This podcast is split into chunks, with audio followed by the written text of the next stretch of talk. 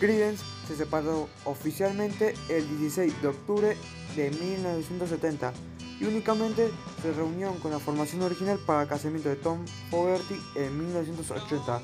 Clifford y Hong han trabajado juntos con el nombre de Creedence Clearwater Revisted, pero el amor de Tom Fogerty por Silla en 1990 terminó con cualquier esperanza de una reunión completa y las diferencias actuales entre Tom Fogerty y el tandem Cook Clifford impiden que incluso ellos, tres vuelvan a tocar juntos.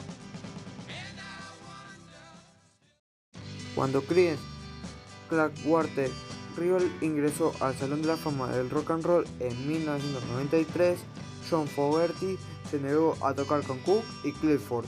En su lugar, se presentó con una banda de estrellas que incluía entre ellos a Bruce Springsteen.